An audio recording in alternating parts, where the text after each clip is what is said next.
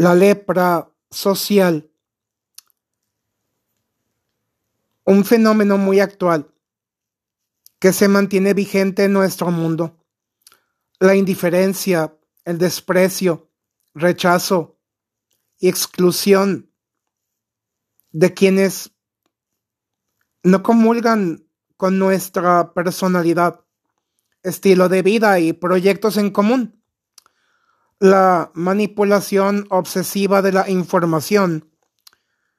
Desorienta y reprograma negativamente a nuestra mente, afectando drásticamente todas nuestras relaciones interpersonales, generando duda, incertidumbre, miedo, odio, sed de venganza, incrementando los índices de violencia y muerte la cultura de la muerte, el descarte de personas obsoletas como si fuéramos simples botellas de plástico, la profunda vivencia de los antivalores, el egocentrismo y la esclavitud, llevando a las personas a la depresión y el suicidio, especialmente cuando no se cuenta con las más apropiadas redes de apoyo.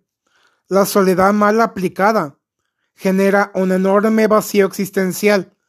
La carencia de propósito, la gravísima carencia de amor, comunión fraterna y solidaria, el simple hecho de estar rodeados de personas muy tóxicas, quienes ya nunca suman ni multiplican para nuestro bienestar, personas negativas y super mezquinas, la falta de empatía, la escucha atenta y activa, un malsano conformismo, el desconocimiento de la inteligencia emocional, que vendría siendo la gestión de las emociones, la incomprensión.